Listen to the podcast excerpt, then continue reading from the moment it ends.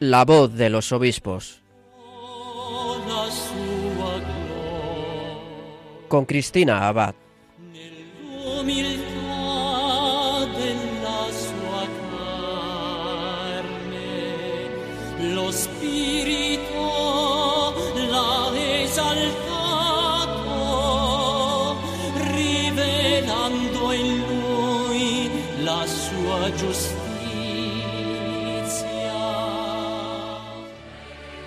Muy buenas noches, querida familia de Radio María.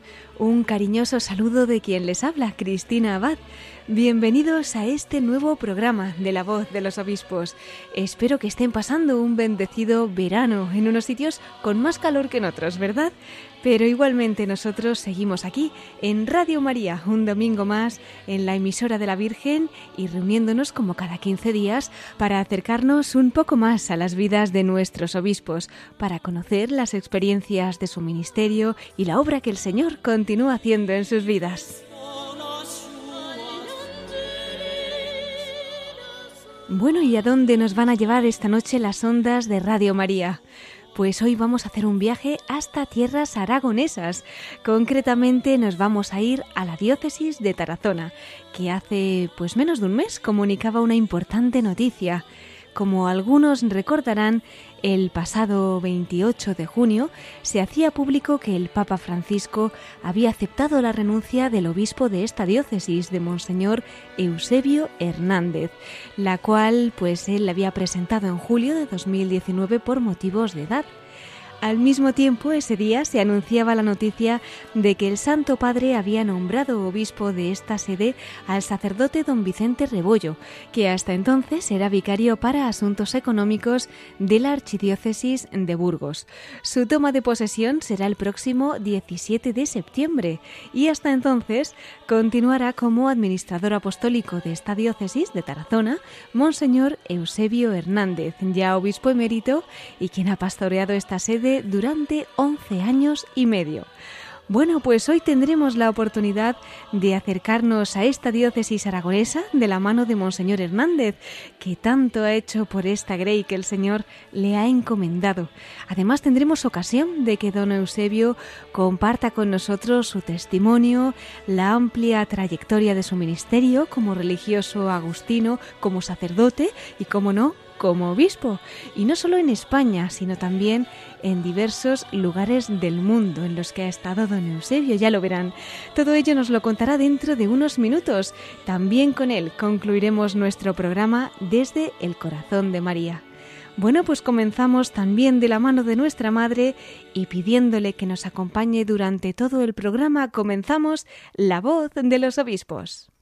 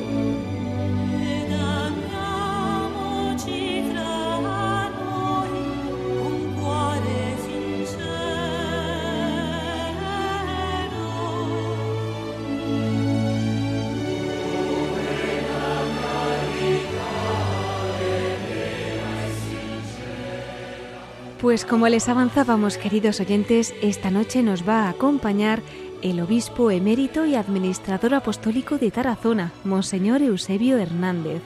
No es la primera vez que le tenemos con nosotros en esta casa, en Radio María, ya que también ha colaborado en numerosas ocasiones en el programa de vida consagrada. Y es que, como nos contará hoy, cuenta con una nutridísima experiencia en este ámbito. Pero antes vamos a recordar algunos detalles de su biografía para ir acercándonos un poquito más a su persona. Monseñor Eusebio Hernández nació en Cárcar, en Navarra, el 29 de julio de 1944, pues en solo unos días celebrará su cumpleaños. Es el mayor de cuatro hermanos. Él ingresó en el Seminario Menor de la Orden de los Padres Agustinos Recoletos en Lodosa en 1955 en 1958 pasó al Colegio de Fuenterrabía, donde completó los estudios de humanidades y también los estudios filosóficos. A continuación ingresó en el noviciado del convento de la Orden de Monteagudo, en Navarra, donde hizo la primera profesión. Esto fue el 30 de agosto de 1964. Posteriormente pasó a Marcilla, donde cursó los estudios teológicos. Allí hizo la profesión solemne en 1967. Fue ordenado diácono en 1967, en ese mismo año, y presbítero un año después, en 1968. Su primer oficio pastoral fue el de asistente en la parroquia de Santa Rita, en Madrid. Comenzó al mismo tiempo sus estudios de Derecho Canónico en la Universidad de Comillas de la Compañía de Jesús. Al curso siguiente fue trasladado a la residencia universitaria Agustinus, que la orden tiene allí en aquella ciudad se le confió la misión de director espiritual de sus 160 universitarios. Continuó sus estudios de Derecho Canónico, que concluyó con el doctorado en 1971, e inició los de Derecho en la Universidad Complutense de Madrid.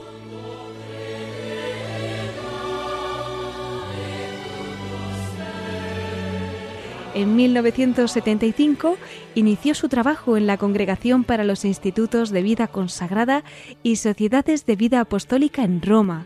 Desde 1976 fue el director del Departamento de la Formación y Animación de la Vida Religiosa, siendo además el responsable de la elaboración y publicación de los documentos de la congregación. Además, dirigió una escuela bienal de Teología y Derecho de la Vida Consagrada desde 1995 fue capo ufficio del mismo dicasterio. Por razones de trabajo, los superiores de la congregación le confiaron multitud de misiones en numerosos países del mundo. Ha participado en varios congresos de vida consagrada, de obispos y de pastoral vocacional. Durante ese tiempo también ejerció de asistente en el servicio pastoral de la Orden en Roma.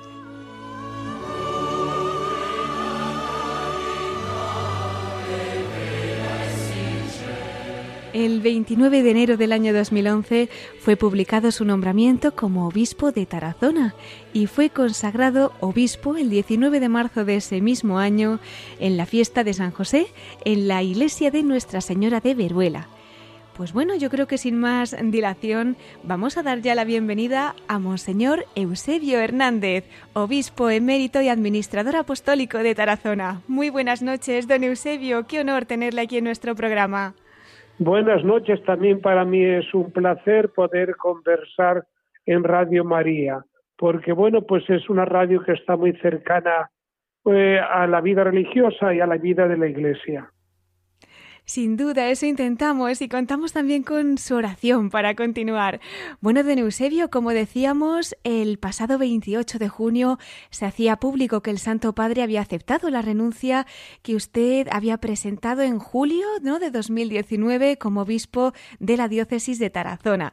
Ese mismo día, pues también se anunciaba que el Papa Francisco ha nombrado obispo para esta diócesis al sacerdote don Vicente Rebollo, que hasta la fecha pues era vicario episcopal para su Asuntos Económicos de la Archidiócesis de Burgos. Él tomará posesión como obispo de Tarazona el próximo 17 de septiembre y hasta entonces, pues usted continúa como administrador apostólico de esta sede.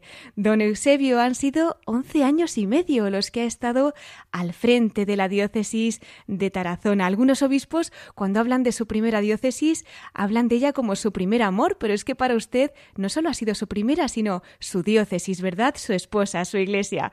¿Qué destacaría de la experiencia de su ministerio episcopal allí en la sede turiasonense durante todo este tiempo, don Eusebio?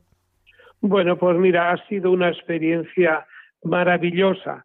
A mí cuando, bueno, pues me comunicaron que el Santo Padre quería que fuese obispo de Tarazona, yo enseguida cuando tuve la primera, el primer encuentro, pues con el secretario entonces de la congregación de obispos y luego también aquí con el, con el nuncio, yo dije que me gustaría, dado también mi edad, mi experiencia ya en Roma, pues que me gustaría quedarme definitivamente aquí en Tarazona. Porque hay veces, como bueno, cuando yo no era tan joven, pero yo sí tenía esa idea grabada en mi mente, en mi corazón, que uno se esposa y se esposa con, la diócesis que el Señor te, te otorga, te da. Es verdad que, hay algunos que son jóvenes que cambian, que les dan otras diócesis, pero yo hice una, diríamos, en mi corazón, sobre también en las palabras que quería quedarme definitivamente en esta diócesis de Tarazona. Y digo la verdad que he sido afortunado, agraciado, he sido pues bendecido por Dios por mil gracias. Por lo tanto, no me cabe más que darle gracias a Dios por esta maravillosa experiencia que he hecho aquí con los con los ciudadanos, con la gente de esta pequeña pero preciosa diócesis de Tarazona. Pues el Señor escuchó ese deseo de su corazón y ahí ha estado, ¿verdad? Esos once años y medio en la diócesis de Tarazona. Nos ha adelantado ya un poquito de lo que ha podido vivir en esa diócesis, esa experiencia, como ha descrito, maravillosa. Pero es verdad que en estos momentos pues nos pueden escuchar oyentes no solamente de España, ¿no? Sino del mundo entero. ¿Nos podría acercar, don Eusebio, un poquito a esta diócesis para que nuestros oyentes pues también podamos, y una servidora, por supuesto, conocer mejor esa sede a la que el Señor pues le ha destinado durante todo este tiempo? Bueno, mira, la diócesis de Tarazona está enclavada dentro de la provincia eclesiástica de Aragón y bueno, pues está cerca y pertenece a la provincia de Zaragoza. Por lo tanto, es una diócesis pequeña, yo diría pobre en cuanto a riqueza, diríamos material o también numérica de personas, pero es una diócesis entrañable.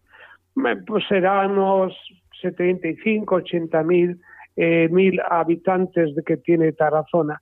Pero no hay que olvidar que Tarazona, diríamos, atraviesa, atraviesa los mares, océanos y va hasta Cochabamba, donde tenemos allí pues un sector, una, una parte de la diócesis de la ciudad de Cochabamba en Bolivia, que tenemos 60.000 feligreses, tenemos una parroquia grande, tenemos capillas, atendemos, llevamos adelante dos guarderías, dos colegios, un centro de formación profesional, atendemos a mujeres maltratadas, en fin, tenemos una actividad que esto comporta, pues diría, la presencia de dos sacerdotes y luego también económicamente para nosotros supone un desembolso, una atención muy, muy grande, porque damos de, desayunar, de comer a los niños que vienen a las guarderías, atendemos también luego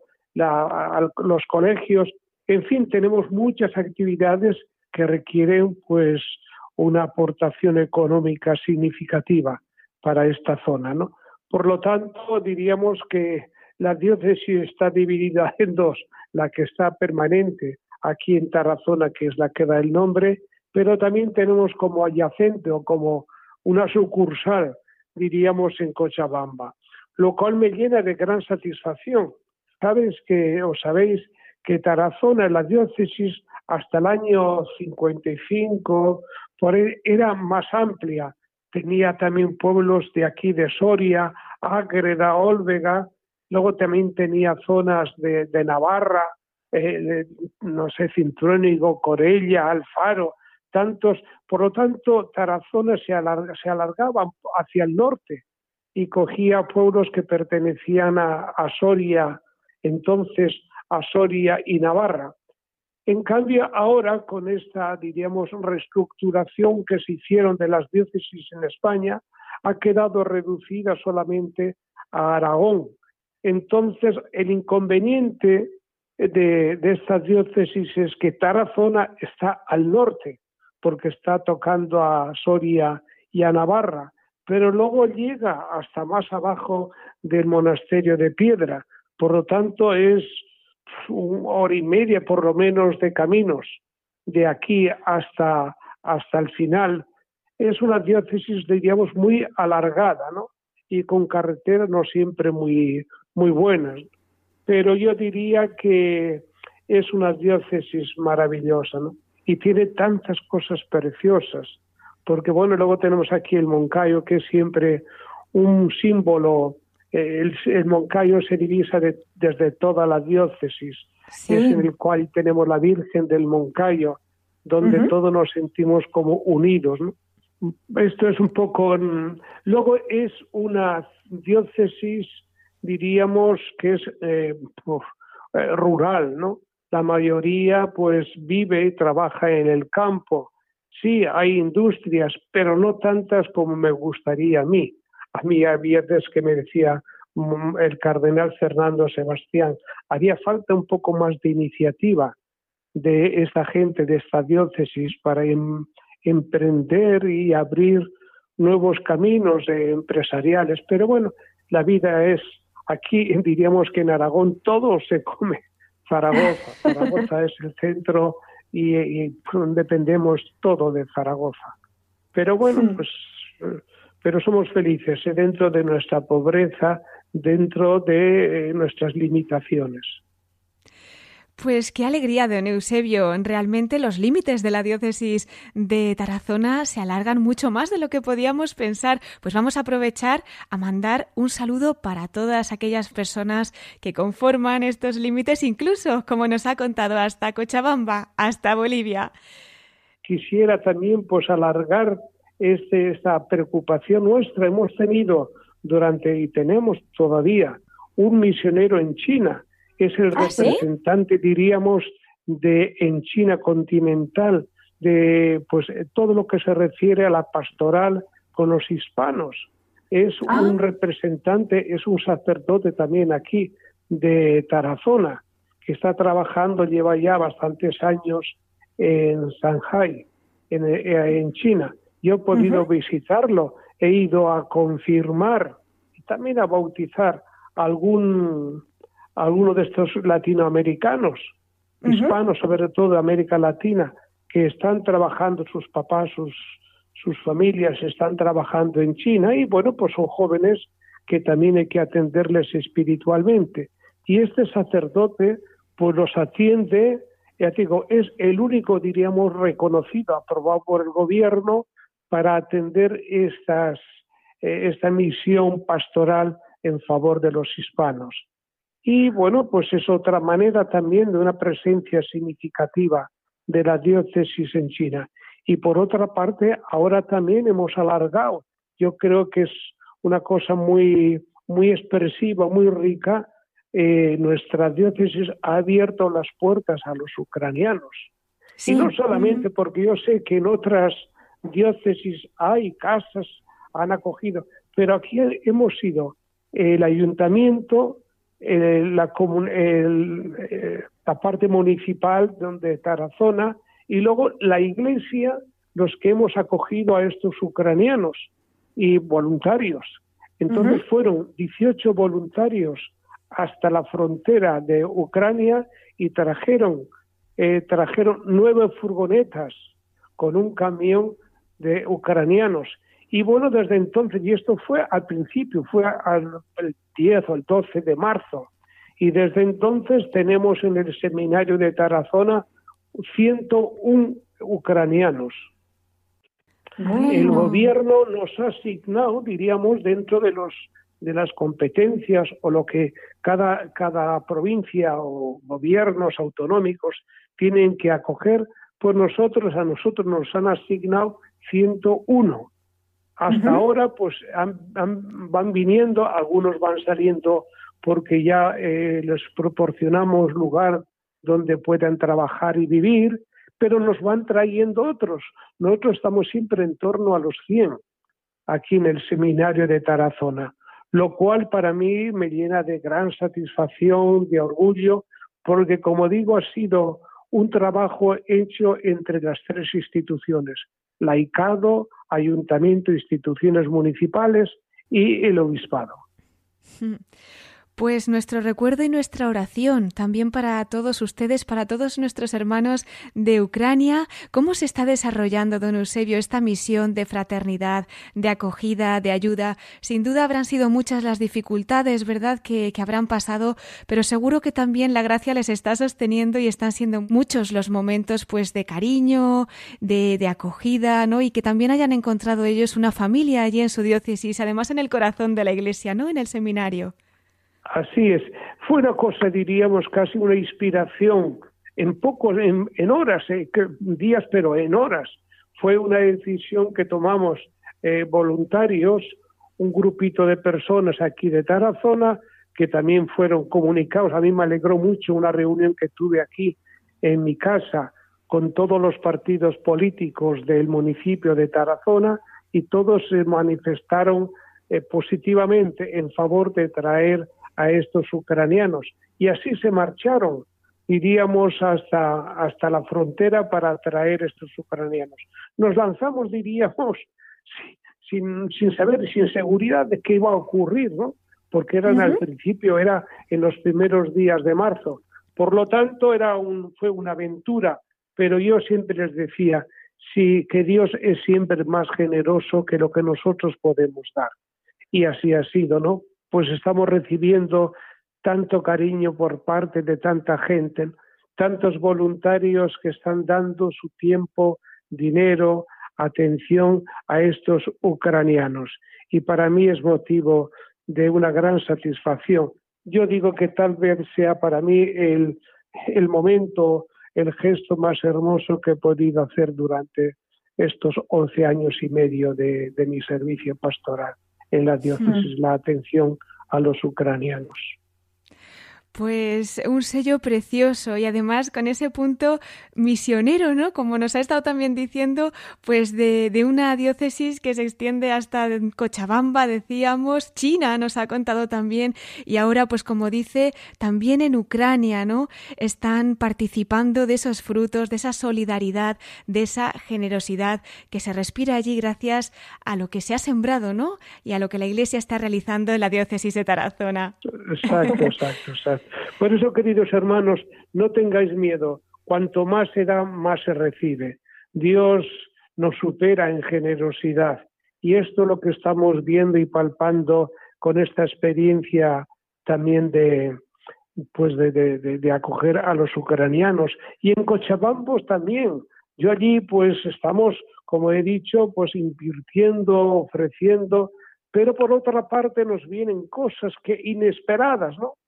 De gente que Dios toca el corazón para podernos ayudar, porque ciertamente nosotros somos muy limitados en todo, ¿no? Entonces lo que nos falta a nosotros, Dios lo cubre con mucha, mucha, mucha generosidad. Estoy recordando, don Eusebio, precisamente en aquella rueda de prensa, ¿no? Que daba usted para despedirse, resaltaba el gozo que le había supuesto la vida pastoral, ¿no? Porque decía que después de esos 35 años trabajando allí en el Vaticano, pues también anhelaba ese corazón de pastor, pues estar cerca de su rebaño de formas como las que nos está describiendo nada más y nada menos.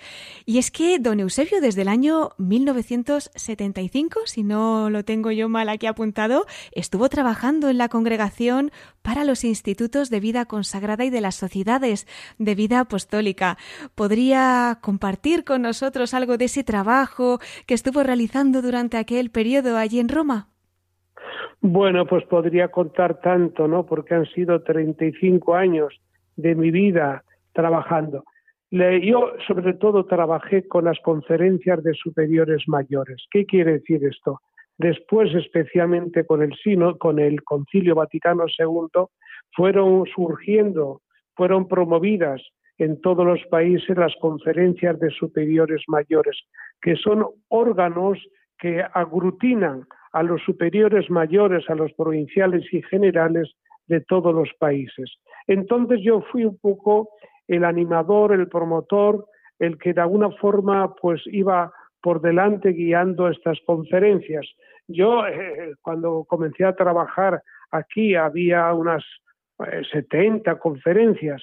Cuando ya me vine eh, había ya más de 150. O sea que mm. fueron surgiendo en todos los países. Me tocó a mí, pues, por ejemplo, participar y promover las conferencias en todos los países del este, de, que habían estado bajo el imperio de ruso, ¿no? Antes de la caída del muro de Berlín. Entonces, bueno, pues visité Polonia, Hungría, estuve en Rusia varias veces, Rumanía, por todos estos países del este. Y recuerdo como anécdota, ¿no? Cuando yo me reuní por primera vez con las religiosas en Polonia, que vinieron religiosas pues de Rumanía, Hungría, Lituania, Letonia, Estonia, eh, vinieron a Polonia, me decían, pero bueno, nosotros después podremos reunirnos, las religiosas, porque nunca se habían reunido. Para ah. ellas era una gran novedad. O sea, ellas nunca, piensa que muchas, muchas religiosas vivieron durante muchos años bajo el imperio del comunismo que no sabían ni sus padres que eran religiosas. eran religiosas, diríamos, clandestinas. Entonces, nunca se habían reunido entre ellas. Para ellas el reunirse, el compartir la vida, sus ilusiones, sus esperanzas, sus temores, lo que hacían, pues era una gran novedad para ellas. Entonces, yo, yo recuerdo y he estado con el cardenal Martínez Somalo, y bueno, nos decía, al principio el cardenal no entendía, digo, es que nunca, nunca se han reunido así, grupalmente, como, como institución, ¿no? Y luego además de distintos países, menos todavía la posibilidad de salir de sus países y encontrarse. Qué impresionante. Todo eso me tocó de alguna forma eh, pues vivir en mis años, ¿no? Luego pues me tocó, bueno, años muy diríamos, muy vivos, muy calientes, por ejemplo, en América Latina, con entonces la CLAR era un organismo que reagrupaba a todos los religiosos de América Latina, pues era un organismo vivo que quería pues llevar adelante las iniciativas, las propuestas de, del concilio y también de las distintas conferencias episcopales, de las asambleas episcopales de América Latina. Me tocó pues vivir momentos de mucha de mucha fe, de mucho coraje, de mucha valentía, pero también con sus momentos de dificultad de interpretación de cómo llevar adelante de las comunidades de inserción, la teología de la liberación, el proyecto Palabra Vida, toda la lectura que hacían de la Biblia. Me tocaron experiencias muy vivas y bueno, me tocaron momentos de gran conflicto. Yo recuerdo cuando estuve en El Salvador, pues que, yo veía, vi muertos por la calle de la guerra, vi los, escuchaba los, bombazos que había casi todas las noches. Estuve en la, en la UCA, donde estuve, luego lo murieron los jesuitas, los martirizados.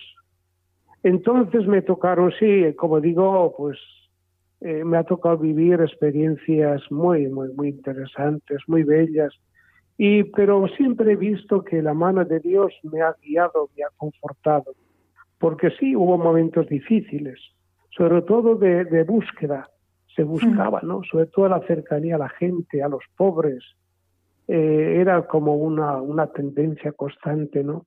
Se descubrió pues la teología de la liberación, pero también la teología es de descubrir la presencia de Dios, de Jesús en el rostro sufriente, de los pobres, de los que eran, pues diríamos, eh, sufrían por tantas cosas.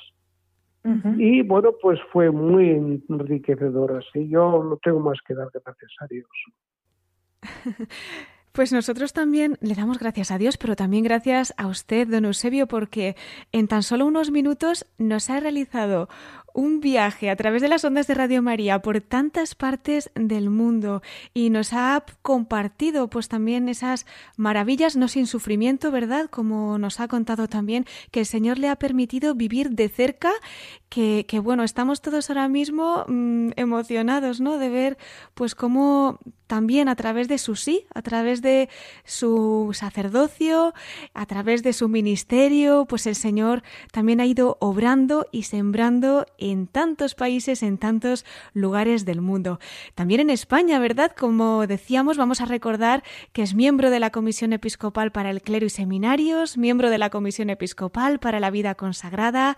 Eh, es verdad que aunque el tiempo pasa aquí muy rápido en Radio María, pero si brevemente nos quiere describir un poquito, cómo ve usted la situación de España en cuanto a vocaciones al sacerdocio, a la vida consagrada. Yo he trabajado durante muchos años en el campo de la pastoral vocacional, desde, desde, el, año, desde el año 81. Por lo tanto, es un tema que lo llevo muy en el corazón. Y es un tema que me interesa mucho y he trabajado en los congresos que hemos ido haciendo, sea en Itaizí, en Brasil, como luego también aquí en Roma, como luego en Canadá. Hemos hecho congresos para promover la pastoral vocacional porque considero que es fundamental, ¿no? Es el descubrir, para mí sobre todo es ayudar al joven a que descubra cuál es la vocación, qué es lo que Dios quiere de él. Porque todos que venimos al mundo venimos, sí, con una vida, pero tenemos con una vocación. Y yo mm, eh, quiero que descubramos todos los jóvenes si es la vida matrimonial, pues adelante, si es la vida de soltero o la vida de religiosa o la vida de vírgenes, lo importante es que descubramos cuál es nuestra vocación y en eso es lo que yo siempre pues me he trabajado con mayor ilusión. Y bueno, pues como lo veo actualmente en España, pues la situación está difícil. ¿Por qué? Mm. Es que piensa la natalidad ha disminuido muchísimo. Es que como diríamos en filosofía, falta la materia prima. No, hay jóvenes. O sea, eh, las familias tienen uno o dos hijos y esto, pues bueno, pues es en primer lugar es el, esto es la materia, ¿no? Sobre la cual pues surge la vocación, ¿no? Las personas que somos menos. Y luego por otra parte vivimos una sociedad pues secularizada, verdaderamente. Y luego los valores, por desgracia, los valores éticos, la jerarquía de valores se está reduciendo al mínimo, están destruyendo estos valores. Entonces, el entregarse a Dios para siempre de una manera definitiva, comprendo que es difícil. Es difícil. Por eso yo creo que lo que ahora hay que promover es un convencimiento, estar enamorados de nuestra vocación. Y yo creo que el número, bueno, comenzamos, Jesús comenzó con doce, y fíjate los que somos ahora, ¿no? No hay que hmm. tener, yo, tal vez el número se vea reducido, sea de sacerdotes como de religiosos. Pero yo creo que hay que ahora que señalar y fortalecer sobre todo la calidad de las personas, ser verdaderamente personas convencidas, alegres, que lleven el mensaje de la alegría, que es el mensaje del Evangelio. Esto es lo que enamora a la gente. Y luego yo creo que también esta revalorización del papel del laico en la Iglesia es importante que, la descubramos todos. Sí, aquí ahora se habla mucho de la reivindicación de tantas cosas, ¿no? De la mujer que me parece justo, pero también la revalorización de los valores y, de los valores fundamentales, pues es el entendimiento, la fraternidad, la alegría, estos valores que a lo mejor en nuestra sociedad se están un poco ocultando, ¿no? Cuando yo descubro, a mí esto de los ucranianos me ha ayudado a descubrir que la persona humana, el corazón es bueno, es generoso. Falta muchas veces quitar un poco la ceniza que oculta las brasas de calor humano, de fraternidad y solidaridad que hay. Por eso yo creo que aunque seamos menos, pero yo espero, deseo, creo que hay que trabajar para que seamos mejores. Porque cuando uno lleva estas alegrías, este sentido de cercanía, de cariño, de afecto a los demás. Esto hace arder el corazón de los que te oyen, de los que están contigo, ¿no? Y esa ha sido un poco mi labor, lo que yo he intentado hacer también en mi diócesis. Pues yo soy pobre, somos todos muy pobres, yo siempre lo digo porque la riqueza no la da Dios, pero si damos de nuestra pobreza, la riqueza va a ser enorme, porque no somos nosotros, es Dios el que va a sembrar y va a hacer crecer esta semilla que nosotros tenemos que sembrar con mucha humildad y sencillez. Pues tomamos nota, claro que sí, que podamos también, a través de sus consejos, don Eusebio, cada uno de nosotros, pues decir sí a esa vocación a la que el Señor nos ha llamado y viviéndolo de esa manera, como también hizo usted un día, ¿verdad? Usted pertenece, como habíamos dicho también en su presentación, a la Orden de los Padres Agustinos, nada más y nada menos, a la Orden de San Agustín. Querría compartir en una noche como esta, don Eusebio, cómo surge su vocación y qué es lo que le atrajo también de San Agustín, ¿no? Para poder formar parte y entregarse también a Dios a través de esta misión, de esta consagración en la vida consagrada. Bueno, mira, para mí yo me siento muy orgulloso, yo soy Agustino Recoleto, yo me siento muy orgulloso de tener un padre tan fantástico, tan maravilloso. Es, yo digo siempre que es el santo más sabio y el sabio más santo, San Agustín.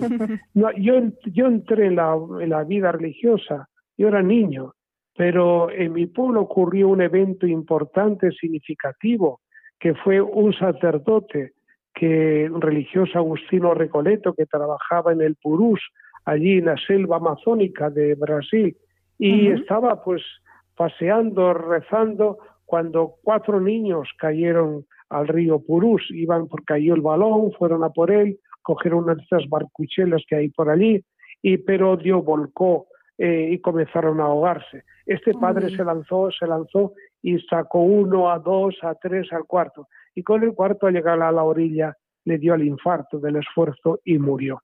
Aquel hecho, bueno, fue un hecho importante, estoy hablando del año 55.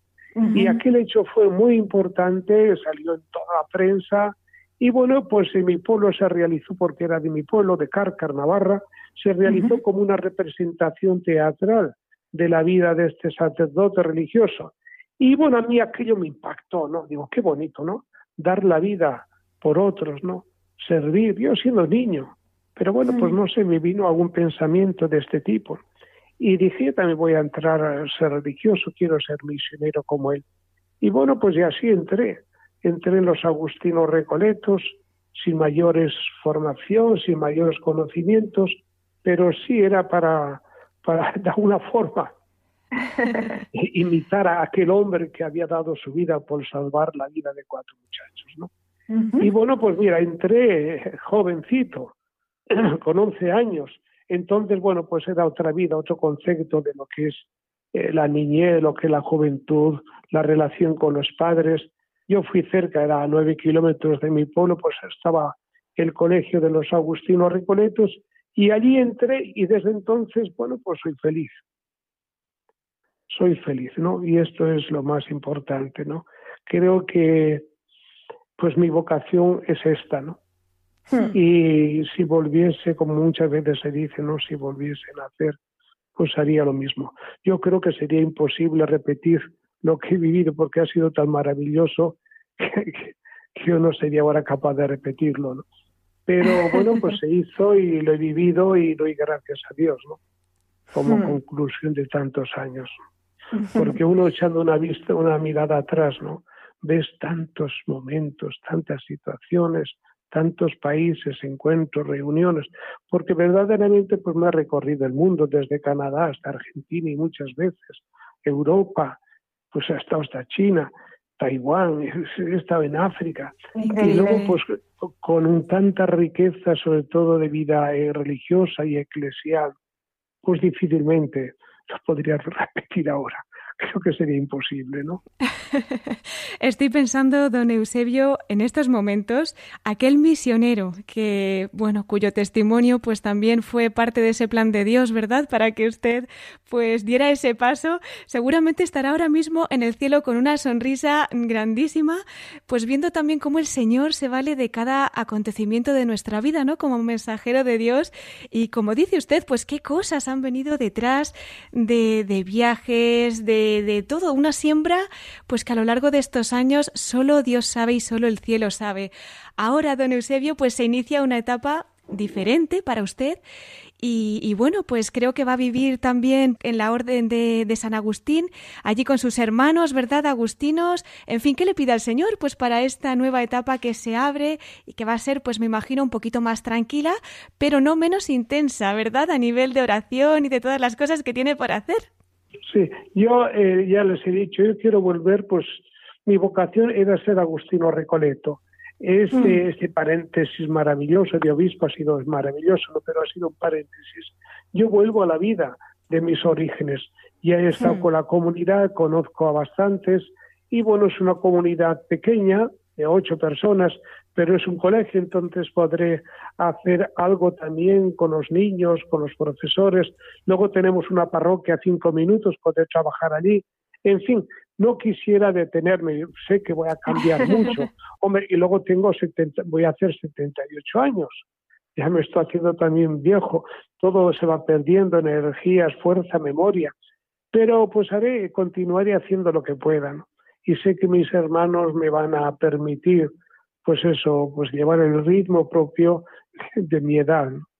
Espero que, que todo vaya bien, ¿no? Pero como estaba pensando cuando hablabas, ¿no? Cuando yo pienso allí, cuando yo entré en el seminario a los 11 años, ¿quién podría decir ahora este un poco y luego pues de la sencillez del pueblo, de mi familia, familias pues sencillas, ¿no? Que iba a poder un poco caminar por el mundo, como he podido caminar y hacer y ver, ¿no? Y participar y escuchar. Porque luego en la conferencia, luego también en la misma congregación tuve oportunidad de recibir a todos los obispos del mundo durante tantos años, porque yo me ocupaba también de la reunión con los obispos, entonces escucharles a ellos, a todos los obispos que pasaban por la congregación, ver las inquietudes, preocupaciones que tenían ellos, ¿no? Entonces sí pensaba, digo, qué pobres los obispos, cuánto tienen que trabajar y sufrir. Pero bueno, luego me ha llegado a mí y digo, pues, pues, pues, pues no he sufrido tanto, me pasa muy bien. en fin, la vida es, es maravillosa. Maravilla. El Señor les da la gracia y escuchar pues a un pastor con ese corazón que ha vivido pues tantísimas experiencias ahí apoyado en el pecho del Señor y al mismo tiempo pues en persona, ¿no? Con unas realidades tan diversas y tan impresionantes como las que nos ha detallado esta noche. Sin dudas para nosotros una experiencia pues muy enriquecedora. Don Eusebio, le damos las gracias. Cuente con la oración de toda esta familia de Radio María por usted y por toda esa misión que el Señor continúa realizando a través de su ministerio. Si nos quiere dar un mensaje especial para todos nuestros oyentes voluntarios, para todo este equipo, le estamos muy agradecidos. Bueno, yo quisiera deciros simplemente una palabra, ¿no? Radio María. María, pues es un, es un nombre que sugiere en todos nosotros, pues una idea, ¿no? Un pensamiento, un sentimiento, ¿no? María es nuestra madre. María es la madre de todos. Entonces ahí nos juntamos, ¿no? En torno a nuestra querida Madre la Virgen María y le decimos eso que bajo tu protección nos acogemos, ¿no? Bajo tu amparo. Esto es lo más maravilloso. Sabemos la importancia que tiene la madre en la familia. En torno a la madre se reúnen los hijos, el esposo.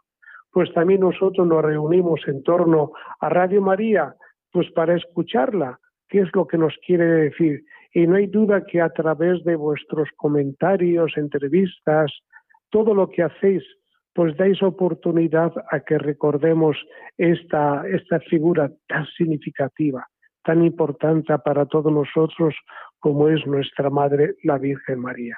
Que ella desde el cielo os acompañe también y os ilumine en vuestro trabajo, que es estupendo, ¿no? Porque tantísima gente escucha Radio María. Pues bueno, pues que ella inspira a todos el ser, pues verdaderamente eh, hijos suyos. hermanos de nuestro, de nuestro hermano Jesús. Y que el Señor os bendiga a todas. ¿eh? Muchísimas gracias, don Eusebio. Pues así sea, contamos también con su oración. Y bueno, pues como aquí en Radio María tampoco nos cansamos de oír hablar de la Virgen, quería invitarle también a esa sección final que tenemos aquí en nuestro programa. Así que si brevemente pues nos acompaña después también en esos últimos minutitos del programa, pues le esperamos también para que nos hable desde el corazón de María. Gracias, gracias y buenas noches a todos. Buenas noches. Hasta ahora, don Eusebio. Hasta ahora, hasta ahora.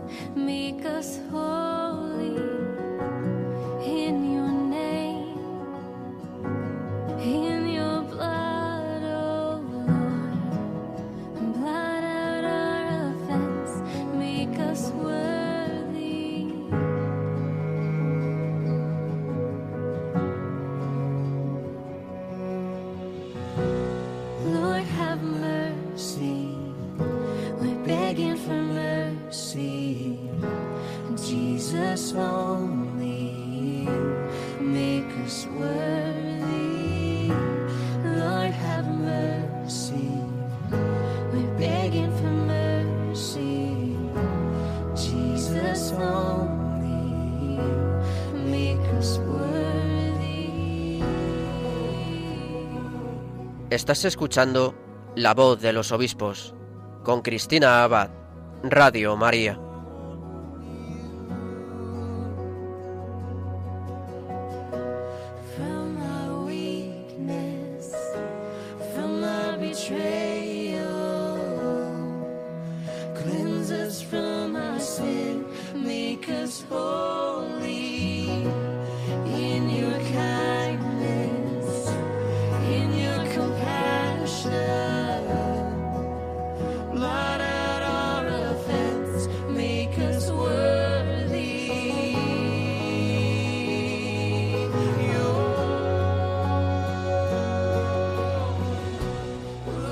Mientras escuchamos esta canción les recordamos que en nuestro programa de hoy hemos entrevistado al obispo emérito y administrador apostólico de Tarazona, a don Eusebio Hernández. No solo nos ha acercado a esta diócesis aragonesa, sino que además ha compartido con nosotros cosas mm, realmente interesantísimas de las misiones que ha realizado, de los lugares en los que ha desempeñado sus distintos cargos a lo largo de su ministerio y, cómo no, nos ha hablado también de su devoción por San Agustín como religioso de la Orden de los Padres Agustinos, a la que pertenece. Y ahora pues tenemos también la oportunidad de que comparta su devoción a la Madre de Dios hablándonos desde el corazón de María.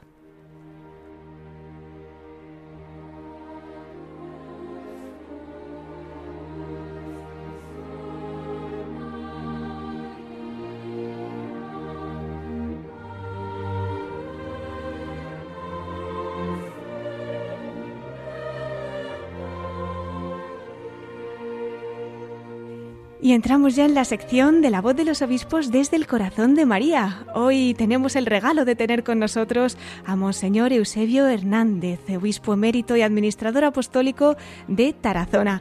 Nos ha contado muchísimas cosas en la primera parte de este programa. Les animo a que si alguno de ustedes no ha podido escucharlo, pues lo busque en nuestro podcast porque sin duda han sido muchísimas las experiencias que él ha compartido con nosotros y tenemos también la oportunidad de concluir nuestra emisión de hoy con él desde el corazón de María. Buenas noches nuevamente, don Eusebio, y si ya para terminar quiere compartir con nosotros pues alguna vivencia especial que recuerde a lo largo de su vida haber vivido con la Virgen, somos todo oídos. Bueno, pues la Virgen para mí ha sido muy importante. Nosotros en mi pueblo tenemos la Virgen de Gracia, qué nombre tan bonito, ¿no? Yo siempre pues me la llevo colgada al pecho y es la que me ha acompañado siempre Por lo tanto, eh, pues que es la Virgen de Gracia os acompañe. Y luego aquí en tierra de Aragón, por la Virgen del Pilar, que es tan, tan, tan conocida, tan amada en todo el mundo y también en toda Hispanoamérica. Pues que María os bendiga a todos. Amén. Muchísimas gracias por todo, don Eusebio. Le esperamos cuando quiera. Aquí en Radio María ya sabe que tiene su casa y que nuestros micrófonos están siempre abiertos para usted. Cuente con nuestra oración por usted y por toda su diócesis. Y hasta siempre, Monseñor Eusebio Hernández, obispo emérito y administrador apostólico de Tarazona. Muchísimas gracias a vosotros. ¿eh? adiós.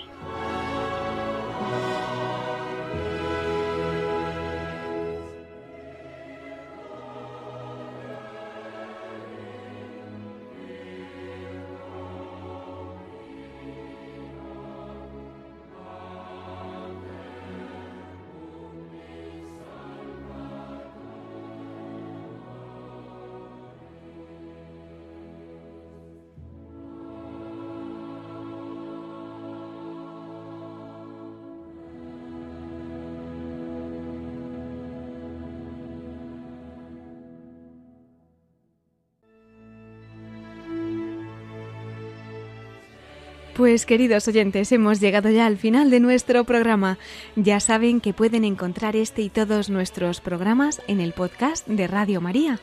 También los pueden pedir llamando por teléfono al 91 822 8010 o a través de la página web en radiomaria.es entrando en el apartado de pedidos de programas o bien por correo electrónico escribiendo a pedidos de programas radiomaria.es.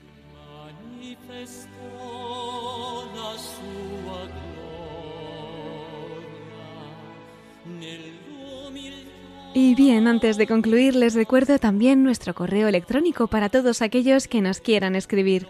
Lo pueden hacer a la voz de los obispos arroba radiomaria.es. Si prefieren hacerlo por correo postal, también nos pueden enviar sus cartas a Paseo de Lanceros, número 2, Centro Comercial, Planta Primera, 28024, Madrid pues agradecemos una vez más al obispo emérito y administrador apostólico de Tarazona, a don Eusebio Hernández, el que haya tenido la amabilidad de reservarnos este rato para la familia de Radio María y compartiendo además con nosotros lo que han supuesto para él pues sus once años y medio como obispo de Tarazona. Le agradecemos también que nos haya dado a conocer pues tantas cosas de la experiencia de su ministerio, de su vocación. Queridos oyentes, muchísimas gracias también a todos ustedes por habernos acompañado esta noche. Ahora les invito a seguir en la emisora de la Virgen con las noticias que les ofreceremos en el informativo de Radio María. Se despide Cristina Abad hasta dentro de 15 días, si Dios quiere, a la misma hora, a las 9 de la noche, las 8 en Canarias. Pues que sigan pasando un feliz verano, acompañados siempre de nuestra querida Virgen María.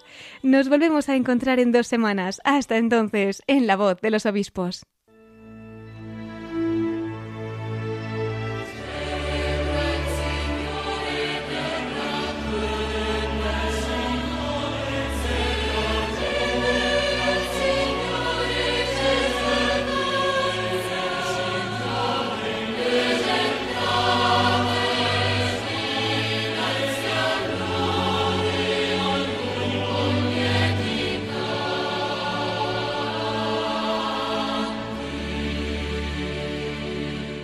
Han escuchado la voz de los obispos con Cristina Abad.